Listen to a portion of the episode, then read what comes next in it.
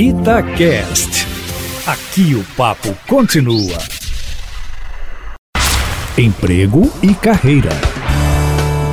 Jaqueline Rezende, não é muito incomum um profissional que é de uma área e quer ir para outra área dentro da mesma empresa, né? O José Antônio é mecânico em uma empresa de transporte e quer passar para motorista. Vamos dar algumas dicas para ele? Bom dia para você. Bom dia, Júnior. Bom dia, ouvintes. Bom dia, Antônio. Tudo bem? Olha só, turma. O ideal é que você se prepare da seguinte forma.